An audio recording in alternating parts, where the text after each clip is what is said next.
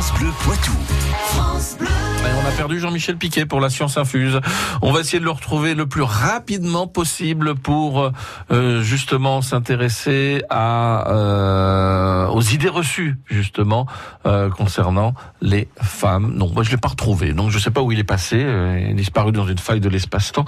En attendant, on va accueillir tiens euh, Antoine Plouzenec. Bonjour, qu'est-ce que vous faites là vous? Bah écoutez, euh, j'ai vu de la lumière? Bah il y en a suffisamment dehors comme ça, de la lumière. Vous avez vu le beau temps qu'on a. Euh, non, mais je vais aller me gambader. Je, je- je vais aller me gambader. Non, me promener et gambader si vous voulez en ancienne. Vous savez qu'aujourd'hui, Ah, en voiture ancienne, Voilà, c'est euh, ça, c'est le le tour du Grand Poitiers euh, en, en ancienne. Et donc, euh, bah, dès 9 heures, euh, on, on, on va se donner le change, mon coco. Hein, on va aller voir comment tout ça, ça se prépare. Il y a de belles euh, carrosseries à aller visiter. Il y a des passionnés de mécanique qui sont là aussi. D'accord, des beaux châssis quoi. Absolument. Et puis euh, ensuite, on ira faire un petit tour euh, dans Grand Poitiers jusqu'au au pique-nique euh, qui se trouve. euh, À l'îlot de Tison. voilà, exactement. Ça va être très sympa. Qui parc et ce sera dès midi 30 avant un retour euh, vers 16h, 16h30 en centre-ville de Poitiers tout à l'heure.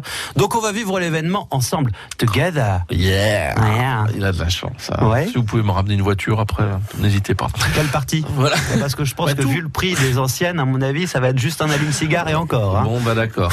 Rendez-vous donc juste après le journal de 9h. On va vivre tout cela grâce à vous. Et vivre aussi sur la page Facebook de France Bleu Poitou. On a retrouvé Jean-Michel Piquet avec la science infuse, donc euh, la chronique qui démêle le vrai du faux avec l'espace Mendes France de Poitiers et curieux.live. La nature n'est pas la réponse aux préjugés dont sont victimes les femmes. hein. Pour 49% des personnes, les inégalités hommes-femmes ont une raison biologique. Waouh, il y a encore un peu de boulot.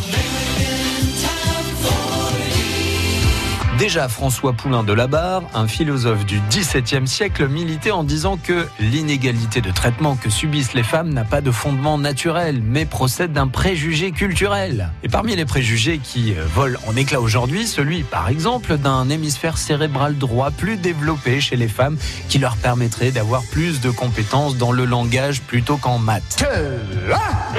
Eh bien, aujourd'hui, grâce à l'imagerie cérébrale, on peut affirmer que ces théories n'ont pas de fondement et que nous savons maintenant que deux personnes n'utilisent pas leur cerveau de la même façon.